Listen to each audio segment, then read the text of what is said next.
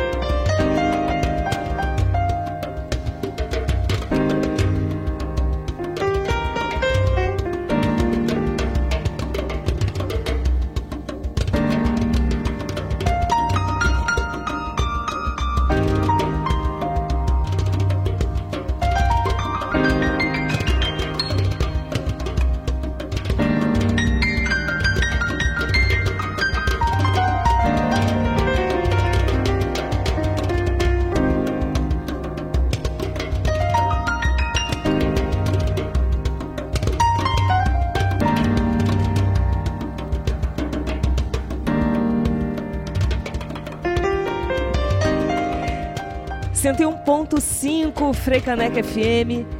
Eu sou Janaína Serra. Está começando agora o Mamas, Minas e Manas, o programa que traz maternidades para a pauta da Rádio Pública do Recife.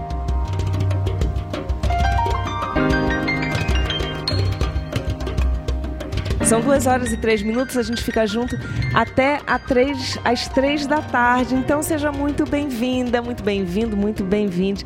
Chega mais, aumenta, olha, cola o ouvido no rádio, aumenta o volume do rádio. Se você tiver com a gente na sintonia da 101.5 FM, se tiver gestante, alguém que esteja pensando em gestar, mas principalmente se tiver gestante ou alguém que acabou de ganhar um neném que está nesse primeiro momento da fase da vida da criança, Manda o link, põe lá 101.5 FM, senão a gente também está ao vivo pelo site www.freicanecfm.org e ao vivo pelo canal do YouTube da rádio, youtube.com barra FM. E aí é massa se você puder, porque você também pode mandar questões, sugestões, perguntas, participar aqui com a gente.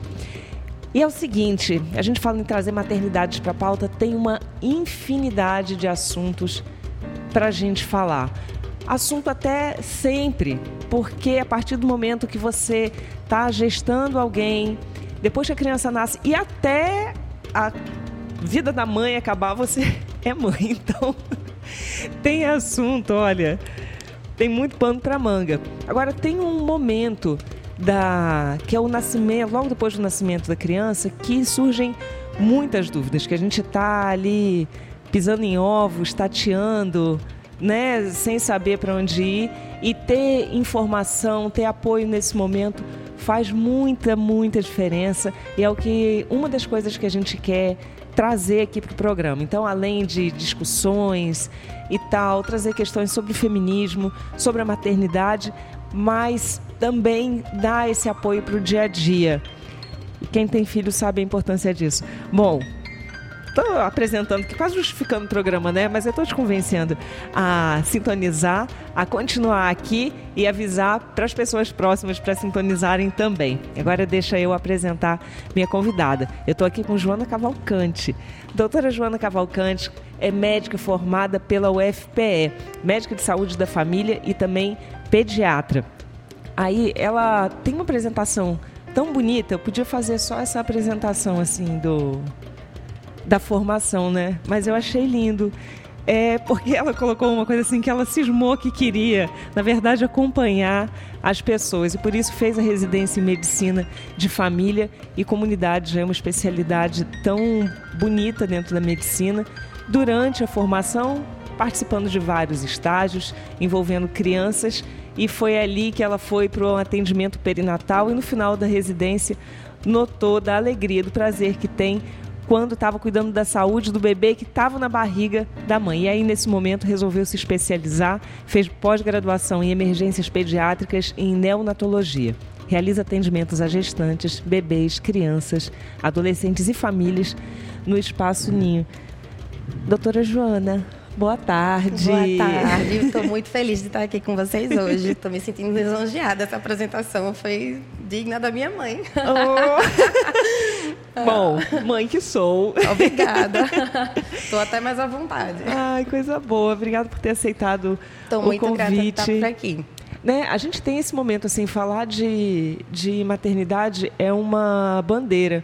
Eu sempre falo assim, não é falar sobre maternidade, é ouvir sobre maternidade. Isso. Porque se você, né, quem, quem passa ou quem já esteve nesse, é, precisando de apoio, vou até repetir uma coisa que uma ginecologista minha falou. Ela falou assim, olha, Janaína, mulher que senta aqui na minha frente, fala assim que não tem medo de nada, não tem receio, falou assim, eu não estava falando a verdade, porque é muita novidade. É muita. É muita novidade. Então você precisa de. Você quer orientação, quer carinho, acolhimento, entendimento. E então, assim, poder ocupar esse espaço falando de maternidade, né? E todo mundo precisa ouvir sobre maternidade numa rádio pública. Eu acho que é uma bandeira assim boa de, de, de carregar que não carrego sozinha. Não, Tem não carrega sozinha. aqui, olha. Eu particularmente Maravilha. sou uma defensora da infância e eu aprendi que não dá para defender a infância sem defender as pessoas que estão ao redor daquela criança. Você não cria uma criança sozinha. Ela está inserida dentro de uma comunidade, dentro de uma família. Ela saiu de um útero, seja lá qual for, e ela precisa ser acolhida nas suas individualidades. Eu gosto muito de um episódio anterior de vocês que fala sobre matrescência e sobre a construção aos poucos de uma mãe a partir do momento que nasce uma criança. Não é uma coisa que vem automaticamente a partir do momento que sai um bebê daquele útero.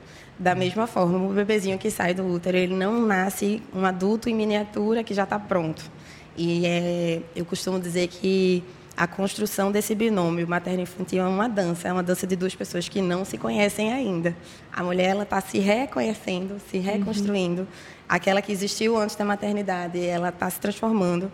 E aquela criança, ela, no começo, ela nem sabe que é uma criança. Então, é uma dança muito delicada, num palco cheio de holofotes, com uma plateia imensa, com muitas expectativas, e aí muito solitário, é muito doloroso. E aí eu, eu gostaria muito que a gente saísse daqui hoje uma oportunidade de dar leveza para muita gente. Ai, nossa, ela está usando assim as palavras da, da minha vida. eu vou te contar uma coisa. A primeira consulta de pediatra que eu levei meu filho, aí eu sentei e tal, e aí ela, de repente, e eu tinha feito um, esses mini cursos, assim, né? Já estava quase no final da gestação, acho que eram três dias. E ela foi a pediatra, eu ainda não tinha pedi não, não tinha muita informação e não tinha ainda pediatra para ele. Aí ela veio por trás, colocou a mão assim no meu ombro, fez uma massagem e falou assim: pode chorar. Olha, É uma eu torneira que se abre. de chorar. E dali ela foi assim, para minha vida, era uma pessoa que me orientava, que, né, os cuidados que eu, eh, em quem eu confiava. E foi importantíssimo esse momento de me sentir muito acolhida para poder colocar minha, minhas dúvidas, né? E assim, sem máscara, sem filtro. Sim, Sem- é importante sem que nada. esse lugar seja, seja um lugar de ausência de julgamento. A gente sabe que no final da gestação você tem as mudanças corporais que são muito óbvias ali de contorno, Uhum. de variação de peso, de privação de sono. A gente tem mudanças mais sutis ali daquela psique para preparar o corpo da mulher para receber um bebê que está chegando, da mulher ou da pessoa com útero. E ali a gente tem a oportunidade de entender o que é que está passando na mente daquela mulher, quais são as idealizações que ela tem a respeito daquele bebê que está chegando. E é super importante que as pessoas tenham a oportunidade de ter um contato prévio ao nascimento daquele bebê. E eu chamo a atenção para situações que não são raras, nas situações em que você não tem um amparo familiar muito grande, você precisa recorrer à equipe de saúde. É, e é- é- eu gostaria de reforçar que as equipes de saúde estão cada vez mais preparadas para receber essas famílias. Devem estar, Aham. pelo menos. Joana, é, a, gente, o que a gente colocou no título assim desse, dessa conversa era o bebê nasceu e agora, mas na verdade a gente tem que começar essa conversa um pouquinho antes, né? Que é logo antes. Esse, esse logo antes é logo antes quando você vai, decide que vai escolher um pediatra ou vai marcar a primeira consulta pediátrica. Vamos falar desse, desse caminho? Do momento da consulta pediátrica antes do bebê chegar, não é isso? Uhum. Muito bem. É, é uma das minhas consultas preferidas, eu sou bem suspeita para falar. É, é uma consulta que facilita muito a vida do pediatra, sabe? Pensando bem no meu umbigo, é um uhum. momento que é importante para mim, porque a, a consulta pediátrica ela deve acontecer ou no momento que você está no final da gestação, ali no começo do seu terceiro trimestre, não muito perto do parto, ali uns dois meses, três meses antes do bebê nascer. É, ou então, quando é uma família que está em processo de adoção, que já tem um vislumbre de uma data em que uma criança vai chegar dentro daquele domicílio. A intenção inicial é de você conhecer a estrutura familiar que vai receber aquela criança nova. Você conhecer o ambiente em que essa criança vai estar inserida, a casa, o bairro, as coisas mais concretas mesmo. É, para que você possa se preparar para possíveis intervenções na rotina da família a partir do momento que o bebê chega. Uhum. Você constrói também uma, uma anamnese bem detalhada o histórico gestacional daquela família, é, se foi uma gestação planejada, se foi uma gestação surpresa, se foi uma gestação de uma paciente tentante que teve várias falhas prévias, é, se é uma família que tem uma rede de apoio grande, se não é. Então, tudo isso são elementos que vão ser importantes para a gente planejar o segmento de uma criança a longo prazo, a médio, curto e longo prazo.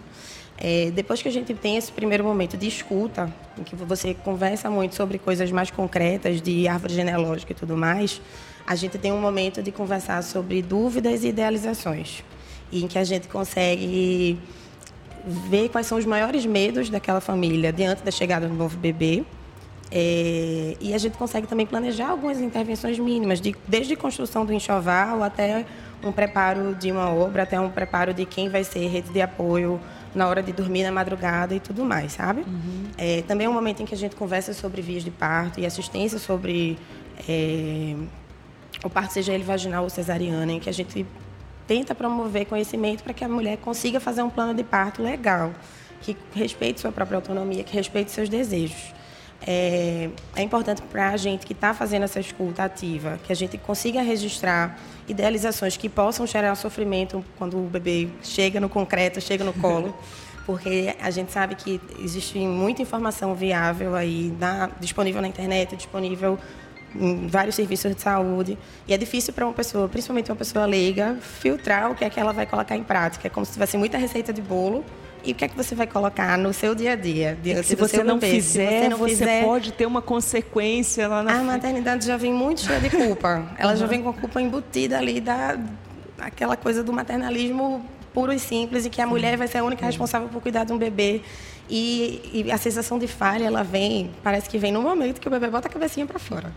E aí é importante que a gente já consiga identificar alguns é, algumas bandeirinhas vermelhas para você agir precocemente e fazer um fortalecimento de, de, de, rede de apoio, principalmente. Sabe? Essa consulta, é, como eu falei, ela não precisa ser feita necessariamente com a pessoa com útero que está gestando.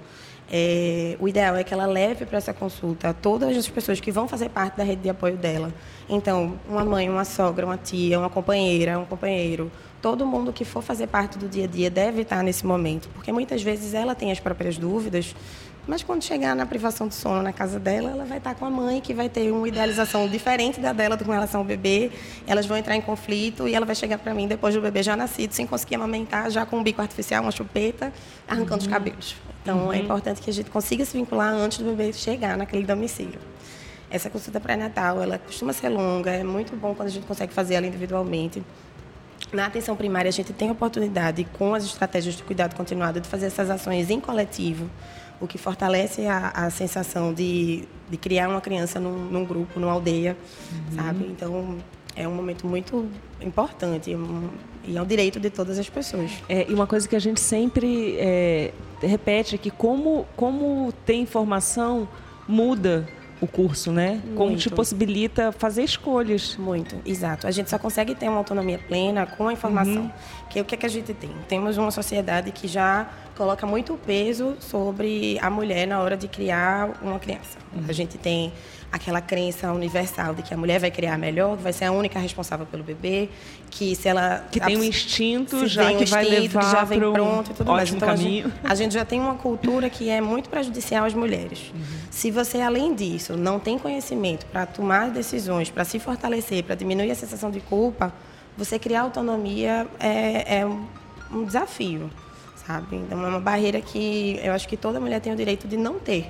Uhum. Quando você tem um, um, conhecimento sobre o próprio corpo, sobre o corpo do seu filho que está chegando, as possibilidades que são postas ali a partir do momento que ele nasce ou que ele chega para você na sua casa, fica muito mais fácil de você maternar.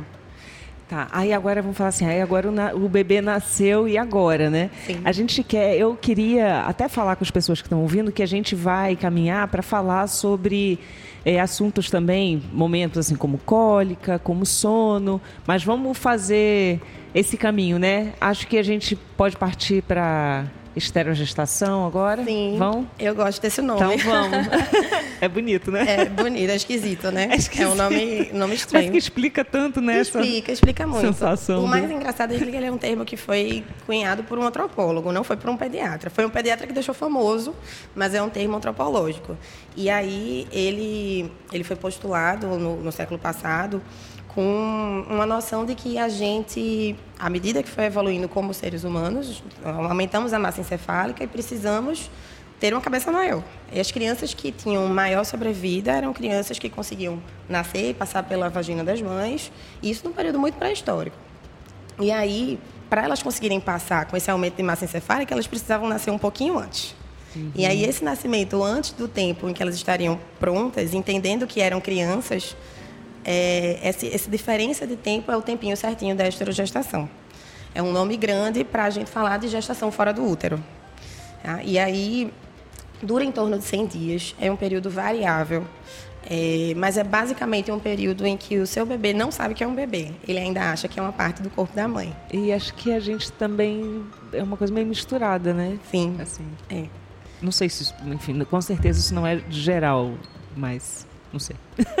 Eu, eu, imagino, eu tô, eu tô imaginando a sua ansiedade de separação do seu filho é. como parte do seu corpo. É. Eu imagino que isso aconteceu. Acontece é. muito, é uma coisa bem frequente. É, a saudade da barriga é uma coisa que a gente escuta muito em consultório. É aquela coisa, no final da gestação, não aguento mais, muito peso, muito xixi, o tempo todo não durmo. E aí sai o bebê e você fica, cadê minha barriga? Né? Mas pensando no bebezinho, a gente, nesses primeiros 100 dias, que é um período de transição, é uma fase em que você tem é, uma mudança muito abrupta de um ambiente que era completamente monótono do ponto de vista neurosensorial para um mundo cheio de tudo. Dentro do útero você tem a mesma temperatura, o mesmo som, o movimento constante ali do, do fluido amniótico ao redor do bebê, da mãe que está se movimentando e fazendo o tratamento, o, tra o trabalho dela no dia a dia.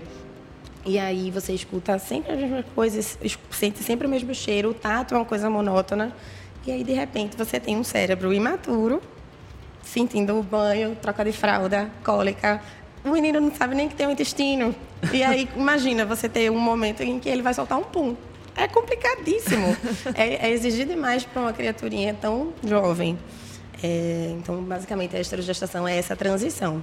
Uhum. A gente precisa saber que ela existe porque é um período muito solitário. Como a criança estava acostumada com o ambiente intrauterino, ela espera esse ambiente intrauterino no mundo de fora também. E aí é esperado que a mãe forneça, a pessoa que gestou forneça esse, esse colo, esse peito e todas as soluções para todas as cólicas e todas as intercorrências do dia a dia. E o que se sabe é que nem todas as ações para fazer uma boa transição da esterogestação para um amadurecimento saudável da criança precisam necessariamente ser feitos pela pessoa que gestou aquela criança. Porque é a gente que vai conduzir. A gente que eu digo é essa, é a rede, essa é a rede, rede que vai, que vai conduzir esse. O amadurecimento vai acontecer, mas a gente que vai conduzir de uma, da melhor forma, Isso. né? Que é o ideal. Isso, exatamente. Essa condução, é, a partir do momento que se conhece o que pode acontecer, a gente consegue bolar estratégias para minimizar o sofrimento daquela criança. Sabe aquela sensação no final de um dia difícil de trabalho, que você levou a criança para a escola, fez uma faxina na casa, teve que fazer umas compras no centro da cidade, não conseguiu resolver tudo, pingou no mercado de afogados, pegou ônibus, metrô e tudo mais, chegou em casa no fim do dia para fazer um jantar e você está morto, mas está tão cansado que não consegue dormir, é o equivalente a um dia normal de um bebê. E aí um bebê recém-nascido, né? Um bebê que está aí vivendo a gestação. Ele não reconhece as. É, muito, é terrível. E aí, é, sabendo disso, a gente consegue ter mais empatia por ele, né? Fica mais fácil. É, mas é preciso ter em mente que ele não reconhece as partes do próprio corpo. Ele não reconhece o toque como uma coisa carinhosa necessariamente. Muitas vezes a gente está planejando fazer uma chantala, uma massagem tudo mais, mas a gente tem uma criança mais sensível que não tolera aquele toque. E aí ela pode ficar sobrecarregada. A gente também tem que ter em mente que o trânsito intestinal é uma coisa que está em construção. As vísceras da gente, elas não têm uma inervação muito bem estabelecida no momento do nascimento. Então, a criança não consegue localizar o que ela está sentindo. Uma coceira que ela tiver no pé, ela não vai conseguir avisar.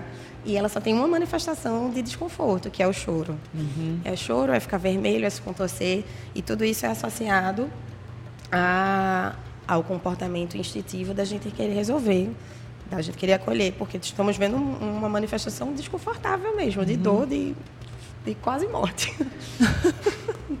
é arrebatador pensar assim, não é? É, aí, é, dúvida, por exemplo, que é você identificar esse choro, o que é sono, o que é fome, o que é cólica. Certo.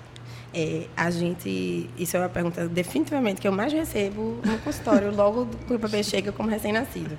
Não existe uma receita de bolo. Se existisse, eu estava viajando, fácil, né? riquíssima né? pelo mundo afora.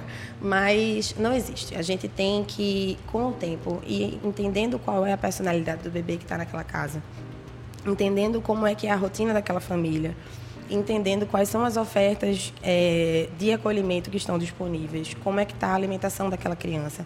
Então, é uma anamnese muito delicada que deve ser feita para que a gente consiga identificar qual é o choro de cada coisa e que a pessoa que é a cuidadora principal da criança consiga identificar também. É, é importante ter em mente que, nessa fase, a criança tem essa é, sensibilidade maior a todos os estímulos e que ela vai demonstrar alguns comportamentos que são sempre presentes. A frequência é variável, mas estão sempre presentes. E aí você faz meio que um checklist mental para se organizar e se antecipar é, a uma manifestação desconfortável. Nem todo choro é fome, precisa de peito, mas a sucção é uma estratégia de, de acalmar aquela criança muitas vezes. É, você criar uma rotina de sono também é uma coisa importante. A gente pode conversar mais sobre essa questão de sono da criança. É, você criar uma monotonia no ambiente em que a criança está vivendo é importante também, para que ela consiga fazer as flutuações dela de senso-percepção, de aprendizado, de vinculação social, e aí ela vai conseguindo se regular, porque ela sabe para onde ela volta.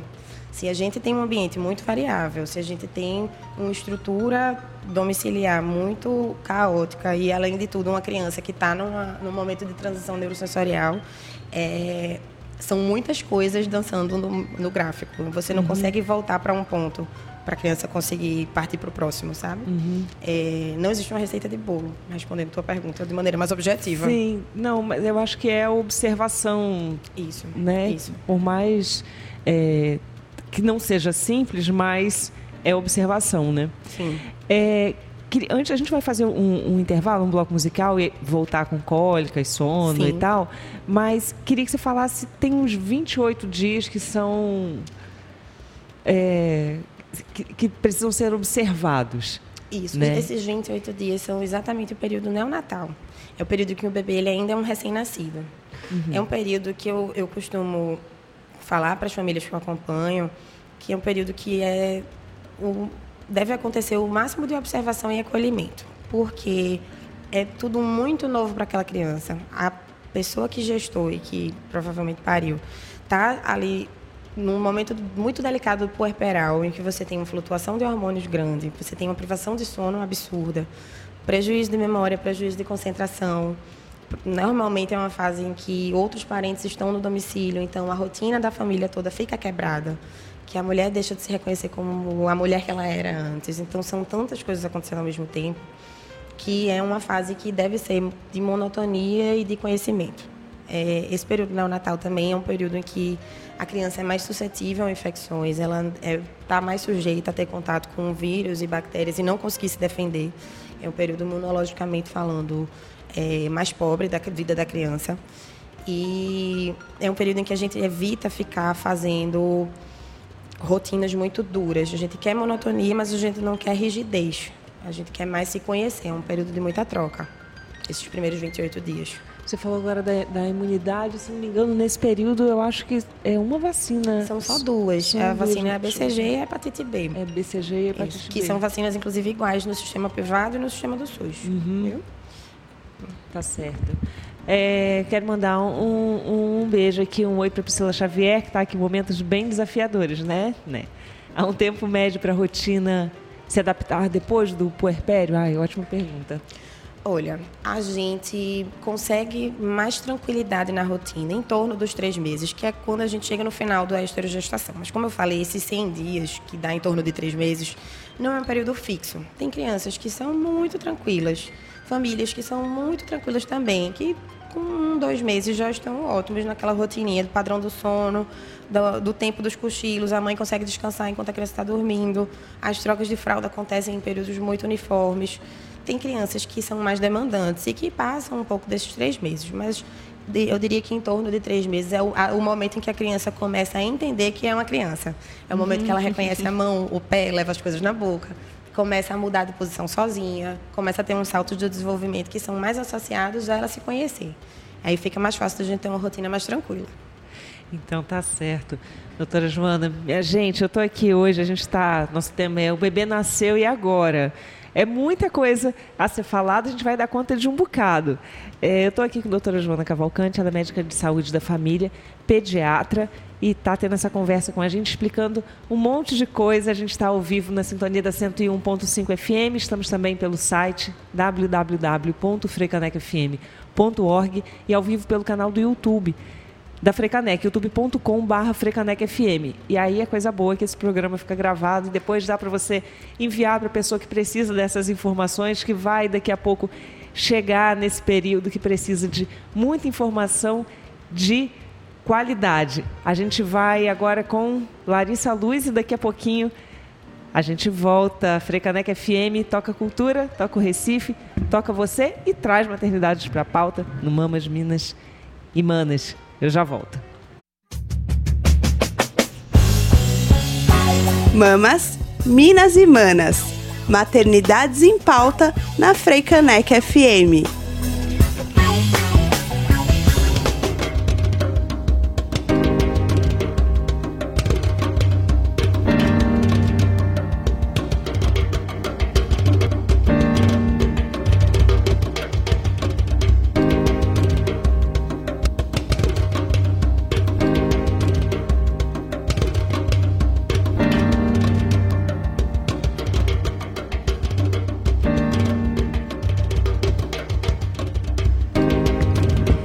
101.5 Frecanec FM.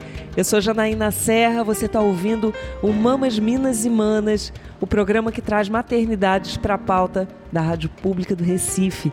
Mamas Minas e Manas faz parte da faixa mulher. Na grade de programação da nossa 101.5 FM vai ao ar toda terça-feira, das duas às três da tarde. A ideia aqui é a gente falar sobre inúmeras questões da maternidade e muito do dia a dia, o que se coloca no dia a dia, que às vezes faz a gente se perder e tá com, com dúvida, com culpa, com grandes pontos de, de interrogação na vida. Bom, a gente está aqui ao vivo na sintonia da 101.5 FM pelo site www.frecanecfm e também ao vivo pelo canal do YouTube, youtube.com/frecanecfm. E aí você pode aproveitar e participar colocando suas questões, dúvidas, sugestões e também conferindo depois, porque fica gravado. Antes de eu falar aqui da minha convidada, deixa eu dizer o que, a gente ouviu agora no nosso bloco musical. A gente ouviu Larissa Luz com Cante para Chamar. Aí agora sim, eu estou aqui com a doutora Joana Cavalcante, médica de saúde da família, pediatra, a, o que ela, onde ela se encontra, né, nesses cuidados com, com o bebê. A gente terminou o bloco passado falando sobre esterogestação, sobre como entender esse momento, como conduzir da melhor forma, ou pelo menos entender que esse, muitas coisas fazem parte desse momento, da adaptação da criança é, no mundo, com o próprio corpo, entendimento dela, né, como, como ser, não sei se eu já estou indo longe demais, mas se entendendo ali, né, caminhando, né, caminhando para se entender. Para se entender como, como pessoa. Como pessoa. A gente vai dar uma pincelada nisso e vamos falar sobre cólica e sono. Bora, tenho certeza que muita gente quer ouvir sobre isso. Depois a gente ainda fala sobre as etapas, os saltos de desenvolvimento. Saltos de desenvolvimento. isso. É isso. É, eu acho que é, é muito legal quando a gente consegue se antecipar e entender um pouco de como a criança vai se comportar ao longo do seu processo de crescimento e desenvolvimento, porque a gente se prepara para travar algumas batalhas que vão ser muito cansativas. É, e aí, pensando em coisas práticas desse período da estrogestação, é bom saber de coisas marcantes que são mais demandantes. Eu queria citar três. Uma primeira é com, a gente nem falou ainda, mas é com relação à alimentação uhum. dessa criança. É preciso lembrar que enquanto ela estava dentro da barriga, ela comia de uma maneira constante pela placenta. Ela não sentia fome. A mãe estava ali oferecendo, aquela, aquele útero estava fornecendo todos os nutrientes de uma maneira muito constante. E de repente a criança vai entender que precisa pedir para comer. E ela tem um estômago muito pequeno, tem um estômago muito imaturo, que não cabe tanta coisa e que esvazia muito rápido. Então, por consequência, ela vai precisar de aleitamento muito frequente, muito constante. Então, aquela sensação de desespero de o meu bebê não sai do meu peito, parece que nada funciona, parece que nada calma. Provavelmente é porque ela realmente está precisando se nutrir, está precisando comer, está precisando transicionar para fazer aquelas refeições mais distantes umas das outras. É, e aí, puxando o gancho nessa imaturidade do estômago, eu chamo a atenção para a imaturidade do intestino também. O trato gastrointestinal, uhum. ele é todo imaturo. Não é só a parte neurológica que é imatura, a parte de mucosa, a parte de flora bacteriana. Tudo isso é uma coisa que é construída com o tempo. E aí, essa construção de flora vai depender da via de parto. Se a via de parto foi uma via vaginal, a criança tem acesso a alguns lactobacilos que não estão disponíveis quando a via de parto é alta, mas que podem ser suplementados. A gente, sabendo com antecedência disso, consegue se programar é, para fazer uma suplementação.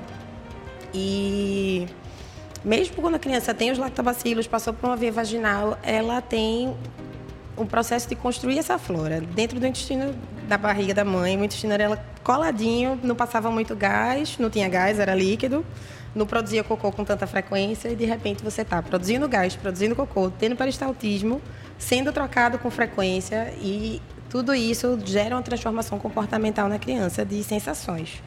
E aí é, é um desafio para as famílias entender quando é que a criança está chorando, sofrendo e ficando vermelha, porque está vivendo um processo de adaptação e quando é um processo de cólica. É, acredito que a maioria das famílias tem essa dúvida.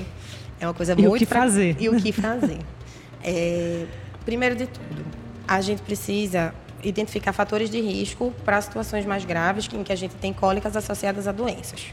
Então, se você tem uma criança que tem uma distensão abdominal, aquela barriga dura, brilhosa, é, timpânica, em que a gente bate parece um balão, é uma coisa que chama a atenção.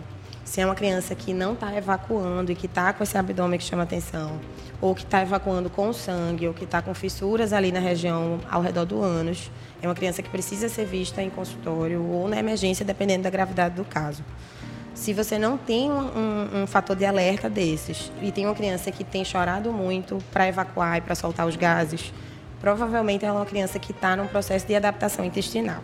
Uhum. E aí a gente tem muito pouco benefício de fazer medicações, de fazer restrições dietéticas na mãe ou na pessoa que está nutrindo aquela criança. É, porque o processo de adaptação, quem vai resolver é o tempo e as medidas comportamentais. Essas medidas comportamentais, elas envolvem a gente aquecer a barriga para facilitar o movimento peristáltico. Então, é aquela fralda de pano que você tem em casa. Você pode passar um ferro nela para ela ficar morninha você faz uma compressa ao redor da barriga da criança. É, você lança a mão de estratégias multiprofissionais com a equipe de fisioterapia, da osteopatia. Você tem um benefício muito grande para você fazer uma ativação das cadeias viscerais com massagens guiadas. Não é uma massagem com o objetivo de fazer o, a estimulação tátil da pele da criança. É uma massagem mais profunda, em que você tem manipulação do trato gastrointestinal uhum. para a criança eliminar mais facilmente aquele cocô ou aquele pum que está deixando ela desconfortável. É, existem técnicas que os pais aprendem nas consultas, tanto com o pediatra quanto com os osteopatas, que eles podem perpetuar. Existem posições específicas de que você pode colocar a criança no colo. É, normalmente são posições em que você aumenta a pressão abdominal fazendo a força pela criança. Ao invés da criança parar para fazer a força sozinha na hora de evacuar ou de soltar o pum, você faz essa força por ela. É, tipo, aquele movimento da, da bicicletinha, assim? o você... movimento da bicicletinha e aquela massagem circular da barriga são coisas muito difundidas, que funcionam, mas funcionam mais quando a criança está tranquila. Se você está com a criança com muita raiva, porque está ah. querendo soltar um pão e não consegue, você vai fazer, ela vai ficar com raiva de você, ela vai ficar muito desconfortável. É, e aí, quando você faz essas massagens preventivamente, uhum. você tem mais benefício. No momento da crise, da crise grande, vale mais a pena você caminhar com o bebê numa posição em que o bebê está deitado na posição horizontal no seu braço, com as pernas dobradas por cima da barriga, como se ele tivesse acocorado, só que na lateral. Uhum. Se você for pensar direitinho, ninguém faz cocô feliz deitado. Os é, acamados, eles têm muita dificuldade para uhum. evacuar o bebê deitado num berço fazendo um cocô, não vai ser pum, não ainda vai ser prazeroso. conseguir fazer força também, né? Não está aprendendo tão fácil. Aliás, não deve nem ainda estar tá aprendendo a usar a musculatura isso, também. Isso, é tudo muito descoordenado. Uhum. Então, é bom quando você faz por ele.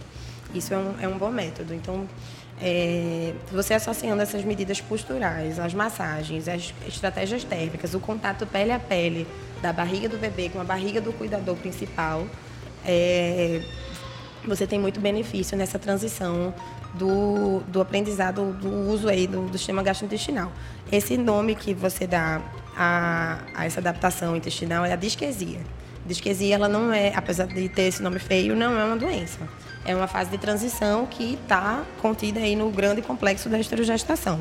Já a cólica, você tem, além daqueles sintomas de alarme que podem estar presentes, você tem uma criança que soltou o pum, que fez o cocô, mas que não fica aliviada. É uma criança que, apesar de você fazer todas as estratégias não medicamentosas, você já aqueceu, já massageou, ela já fez o cocô dela, ela já eliminou o pum e ela não melhora. É importante que ela seja avaliada no consultório para que seja feito um mapa de sintomas, uhum. para a gente identificar fator de risco e fazer o planejamento de intervenções. Ô, Joana, é, do que você tem. A gente tem uns comentários aqui da Maria Santos, eu vou, já vou ler. Deixa eu só fazer um comentário. Que uhum. eu acho que tem um momento que é o que a gente. Até onde a gente pode intervir. Assim, me parece muito que é isso, né? Que faz parte desse, desse momento da, da criança. É, é meio desesperador, assim, você ver a criança chorando, você quer dar um jeito, quer aliviar. Muito, muito. E a gente vai continuar querendo isso tudo, né? Mas entender também que, que é um processo que você pode aliviar, também alivia né, o, o coração. Assim. Definitivamente. Mas aprendendo que eu acho que é uma coisa importante, é buscando informação de como fazer esses procedimentos, ou mesmo o momento Sim. de procurar Sim. ajuda profissional, Sim. porque pode ser. Definitivamente. É importante que é, as avaliações elas aconteçam com muita frequência nesses primeiros três meses de vida. Você normalmente é visto no hospital, é visto novamente ali com uma semana de vida e depois a cada 15 ou 30 dias até a família pegar o ritmo de lidar com essas situações. Uhum. É, é, importante a gente fazer também uma avaliação do peso dessa criança, que isso é um parâmetro importante quando você tem muita cólica, muita disquesia. Porque o, o, o pulo do gato é você aprender o que é que é adaptação e o que é que é doença. Uhum. É como se a gente levasse a disquesia para o polo da adaptação e a cólica mais para o polo da doença. O senso comum faz a gente chamar tudo de cólica, né? Mas aí é importante que, junto com a equipe de saúde, junto com é, as medidas comportamentais que a gente mencionou mais cedo, elas sendo aplicadas no dia a dia, você consiga ir entendendo qual é o comportamento do teu bebê. Se é um bebê que precisa de mais intervenção e de exames ou de medicamento, ou se é um bebê que precisa de tempo, colo, carinho e paciência. E paciência. É. Olha, deixa eu ler aqui. Eu vou começar da, da, última, que ela comentou sobre a cólica. Olha, fui muito acusada pela família de gerar cólicas no meu bebê por comer chocolate. Vou mandar o programa para eles. Pode mandar. Nós não temos um estudo científico que comprove a associação de alimentos específicos com cólica do bebê, a não ser nos casos em que a criança tem um diagnóstico de uma doença específica, uma PLV, uma galactosemia, uma coisa que realmente já é causa e efeito muito bem estabelecida. Mas uhum. aí, para a gente fechar um diagnóstico desse tipo, você precisa ter uma alteração de crescimento, aquele sinal de alerta, sangramento e tudo mais. Uhum. Mas a adaptação ela vai acontecer se a mãe tiver uma dieta extremamente restrita ou não. Então uhum. você não tem uma associação formal em literatura que comprove nada disso. É um mito muito grande na sociedade, né? Que a mãe não uhum. pode comer chocolate, não pode tomar café, não pode comer feijão, não pode comer isso, isso, aquilo outro. Quando Tem alguma coisa que não possa? Não, então. O que a gente sabe é que os alimentos fermentadores, os FODMAPs, eles são alimentos que causam fermentação maior no intestino da pessoa que está comendo e que passam traços pela amamentação para a criança, que pode ter também essa fermentação uhum. acontecendo ali. É, mas não existe um estudo que comprove uma associação direta. Então, a recomendação que existe formalmente na literatura mundial é a alimentação da pessoa que está nutrindo a criança no aleitamento exclusivo deve ser equilibrada com todos os grupos uhum. alimentares. Para ela. Para ela mesmo. Isso já é uma, uma orientação global. Ela deve evitar o consumo excessivo de ultraprocessados, uhum. ela deve evitar os embutidos, chocolates em excesso, mas uma coisa, uhum. no consolo numa madrugada sofrida. Sim, porque é muito, muito restritivo, não, né? Então e... a ideia é que a, a, a pessoa que está nutrindo a criança não sofra, porque ela tem que estar tá bem para produzir o leite dela. E aí, Sim. se a gente encontra um alimento específico, que causou um desconforto na criança, a gente tira aquele alimento específico. Mas ali a gente faz um mapa de sintomas e consegue fazer uhum. uma coisa muito individualizada. Ou seja, não é um chocolatinho. Pode mandar, dona Maria. Pode mandar. Olha, a outra, aquela Passei pela esterogestação e o primeiro mês foi uma loucura. Agora estou deixando a fase de cólicas e passando para tentar regular o sono. Hum. Queria pelo menos 5 horas de sono seguidas, gente. A gente entra na questão do sono também, foi uma promessa que eu te fiz. O que é que acontece? Também pensando em esterogestação, dentro do útero, a temperatura o, e a luminosidade são coisas muito monótonas. A criança não tem uma regulação de ciclo de claro e de escuro. E é por isso que ela, muitas vezes, desde a maternidade, escuta o rótulo de que ela troca o dia pela noite, só quer estar é. acordada quando está todo mundo querendo dormir. É um, um. Coitadas, as crianças ficam recebendo essa, esse julgamento quando na verdade elas têm um cérebro ainda imaturo. Ela não tem uma, uma regulação dos neurotransmissores que regulam o ritmo circadiano, que é o ritmo que controla o período de sono e o período de vigília. E isso é construído com o tempo. E aí, é, também o tempo, caso alguém queira saber em prazos, é em torno de três meses. Quer.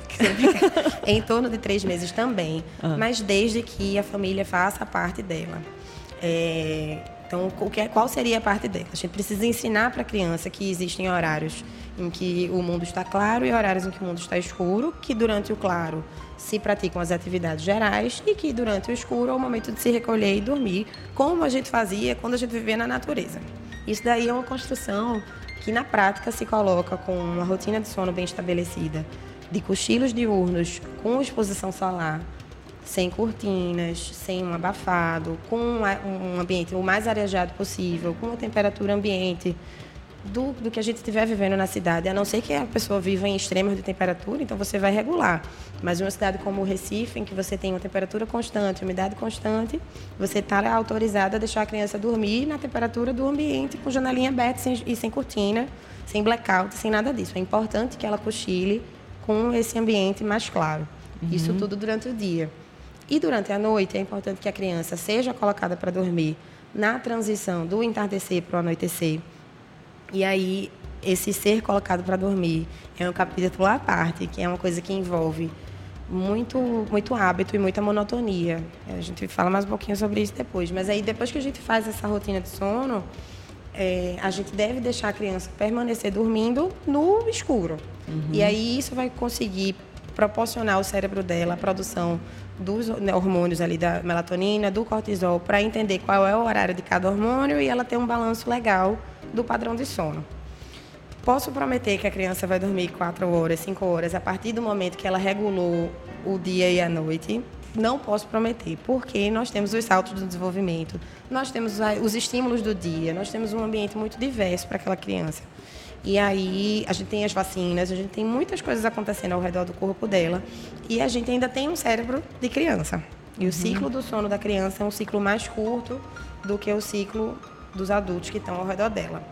Enquanto um adulto tem um ciclo é, que é o dobro do tempo dela, ela tem um ciclo de sono que dura 40 minutos, uma hora, chegando até uma hora e meia, que é um período em que a gente tem um sono mais superficial, um sono médio e um sono mais profundo.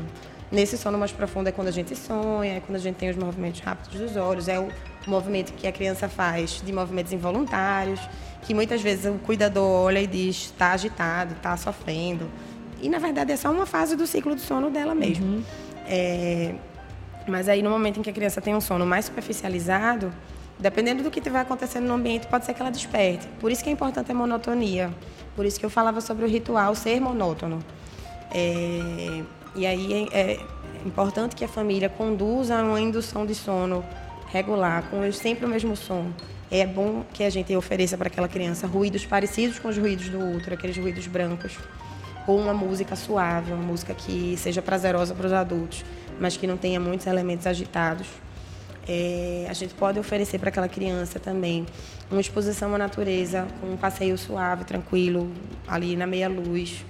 É, banho na, na, banheirinha com uma toalha envolvendo o corpo da criança para simular a bolsa amniótica. Hum. É, o banho no próprio chuveiro para estar tá com contato pele a pele. Não é um banho de limpeza, Mas sabe? com o, com no caso do banho de chuveiro com a toalha também? O banho de chuveiro pode ser direto com a criança. Uhum. Tem família que gosta de usar a toalha para a criança não ficar escorregando, Sim. porque dá medo né, no, no, no adulto que não tem prática mas não é necessário não. O, a toalha é legal na banheira, que a banheira uhum. ainda é a ferramenta que a maioria das famílias tem em casa na hora de dar um banho, né? uhum. né? Banheiro, um tanque. E aí quando você leva aquela criança para o banheiro, para o tanque, envolvida numa toalha, e aí a gente joga água na toalha e não diretamente na pele dela, ela fica mais acolhida. Ah, aqui é um banhozinho só para relaxar. Só para relaxar. Pra... Isso. Num momento assim, de, inclusive, hum. de estresse da criança, funciona isso da, da água desse, desse banhozinho assim? Veja, funciona. Calmante? Eu queria... Cal... É, se funciona, foi... É, foi péssimo, né? Foi péssimo, é. é. porque, assim, na literatura é descrito como uma das ferramentas uhum. de acalmar a criança. A criança, no momento da gestação, vai ter os, os horários de choro incontrolável. E aí, esse banho de ofurô, um banho de banheiro, um banho de imersão ou um banho de chuveiro é uma das estratégias. Mas é só uma delas. Pode ser que o seu bebê tenha mais propensão a relaxar com esse tipo de estímulo, ou não. Pode ser um bebê que senta muito frio e que prefira um estímulo de caminhada, que prefira um estímulo de é, exposição à natureza, que prefira um estímulo de toque.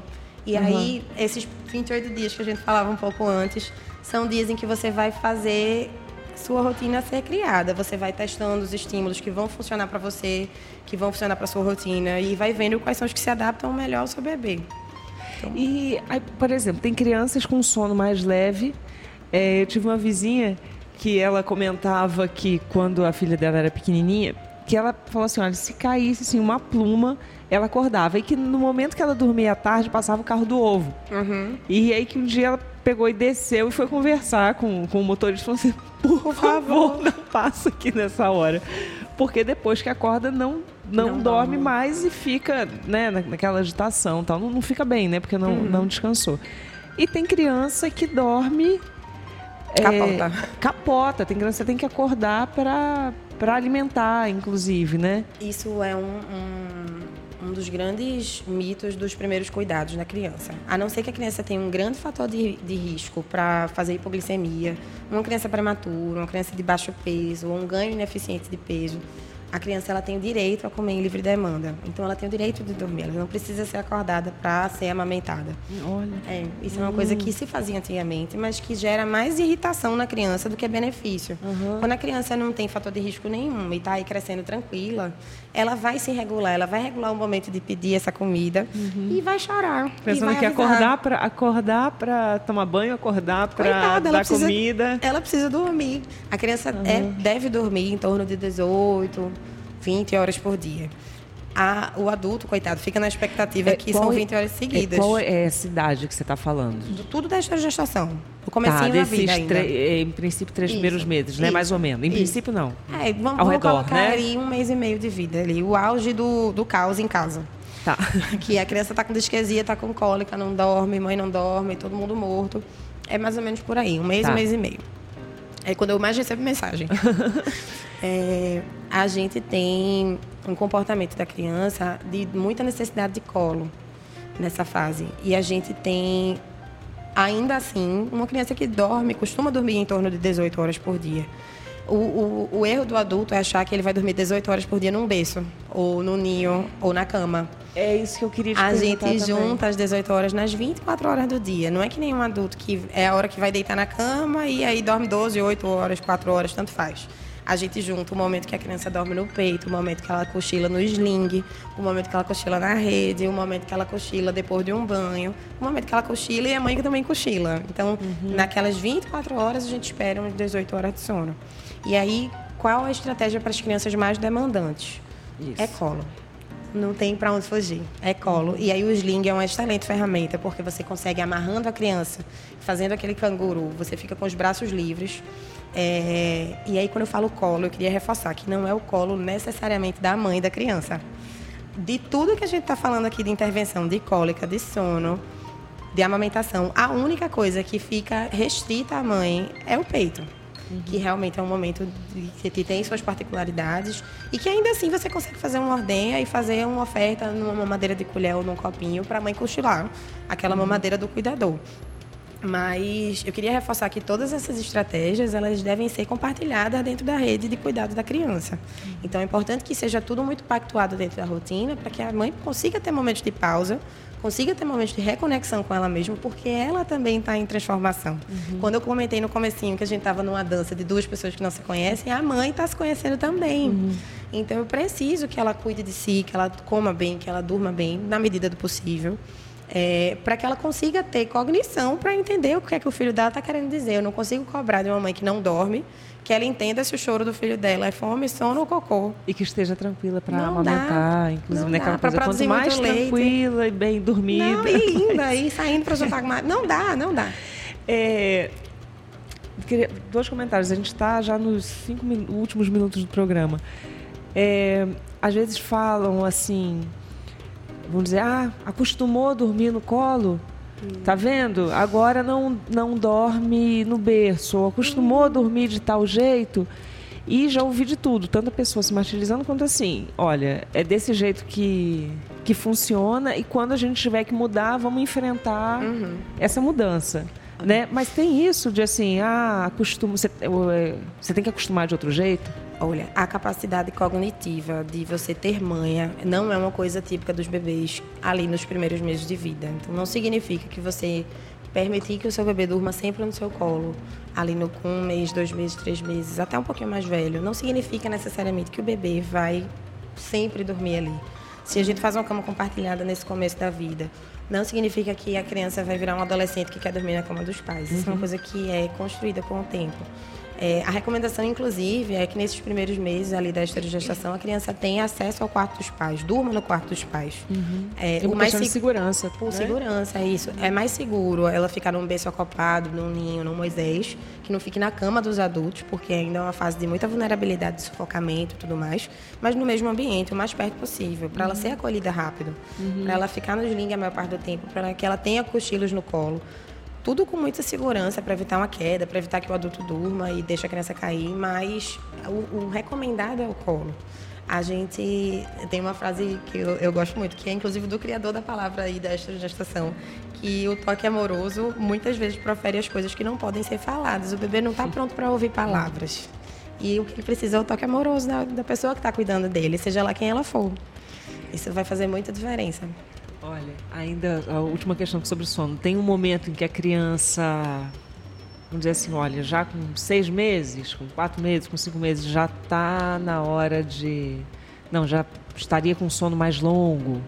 A gente consegue janelas de sono mais longas, em torno dos dois anos de vida, mas aí, como nós temos os saltos de desenvolvimento, são períodos em que a criança tem ganhos do, de capacidades cognitivas do, de qualquer área do desenvolvimento. Pode ser uma área mais motora, pode ser uma área é, social, pode ser uma, uma fase que a criança aprende a sentar, a sorrir, a dizer um não.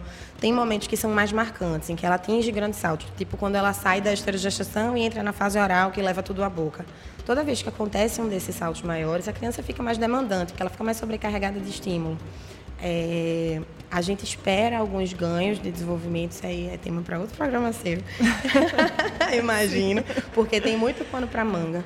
Mas todas as vezes que ela tiver um ganho novo, ela vai mudar um pouco o padrão de sono. Está nascendo um dente, muda um pouco o padrão de sono. Uhum. E, mas a gente espera janelas de sono mais longas, e depois dos quatro meses e até os dois anos de idade. Mas depende muito da personalidade de cada bebê.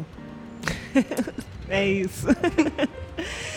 Gente, é, Joana, a gente tá tem um minutinho, mas você quer fazer uma colocação para a gente encerrar o programa? Quero mandar um beijo para Maria Santos e para Priscila que participaram aqui com a gente. Espero que a gente tenha é. É, até eu atendido na, na, condução, tenho certeza que a doutora Joana é, atendeu. Eu queria na, agradecer mesmo a oportunidade de falar sobre isso para tanta gente. É, eu estava falando mais cedo que eu amo falar sobre esse tema. Eu acho que é importante que isso seja difundido para o máximo de pessoas possível. Para quem está gestando, para quem está com uma criança em casa, para quem vai adotar uma criança. Para as pessoas que podem. Para os cuidadores daquela, uhum, daquela mãe. Porque não. Maternar é muito difícil, mas não é uma mãe que vai criar uma criança, é uma família, é uma comunidade e é importante que todo mundo se aproprie dessas informações para que as demandas sejam acolhidas com calma. É, eu acho que, vou, vou complementar com uma coisa que eu não estava pensando em, em falar, mas eu acho que com todas as dificuldades considerando todas as diferenças que a gente tem muitas vezes é, muitas vezes a pessoa uma pessoa criada sem afeto que não tem capacidade de dar afeto ou pessoas que foram criadas com afeto mas ainda assim não podem enfim não é isso que eu quero falar. É que exercitar o amor é uma é bom e que por mais difícil que seja esse momento é também uma pode ser uma possibilidade, né? Sim, e uma é, possibilidade é um momento boa de, de, troca. De crise no sentido de crescimento mesmo, de aprendizado. Sim. E é mútuo. E no é. final virou uma dança. Sem nenhum romantismo. Nenhum. Sem nenhum romantismo. Nenhum. Não, não, não, esse programa não existe é, por romantismo da maternidade. Sim. Mas e isso é um. Tudo passa. É, é, tudo fase. É importante que rótulos não sejam colocados nessas etapas. É importante que a gente saiba todas as possibilidades e saiba que tanto a criança quanto a mãe estão vivendo momentos da vida. Se você pensa que uma pessoa vive, sei lá, 70, 80 anos, três meses de vida dela passa num piscar de olhos. Tudo é muito efêmero. Então, vamos diminuir os pesos para curtir o máximo de tempo possível na vida daquele bebê. É isso, minha gente. Estou, assim, é, encerrando aqui, morrendo de pena, como sempre. é porque é muito bom também é, fazer, né, trazer os assuntos da maternidade aqui para a pauta. Joana, te agradeço muitíssimo, muito adorei, aprendi, aprendi muito, né? Já passei por essa fase. Mas ainda assim tem pessoas próximas. Vai disseminar para muita gente, sempre, tenho é, certeza. É, é muito bom. Obrigada. Obrigada a você. Então é isso. Obrigada quem participou, você que está aí acompanhando, marcando presença na faixa mulher aqui no Mamas Minas e Manas, no TPM, às segundas-feiras, durante a nossa programação de segunda a sexta, das duas às três da tarde, aqui na faixa mulher. É, hoje a gente falou sobre esses primeiros momentos de vida do bebê. O bebê nasceu e agora? Conversei com a doutora Joana Cavalcante, médica de saúde da família, pediatra. Essa conversa fica gravada, daqui a pouquinho está disponível no nosso canal do YouTube, youtube.com.br FM. Eu te espero na próxima terça-feira, às duas da tarde, aqui na sintonia da 101.5 FM. Vamos Minas e Manas tem produção de Beatriz Guilhermelli, suporte técnico hoje aqui de Manuel Malaquias, programação musical de Lorena Fragoso e Manuel Malaquias. Eu sou Janaína Serra. Eu te espero na próxima terça. Tchau, tchau. Boa tarde.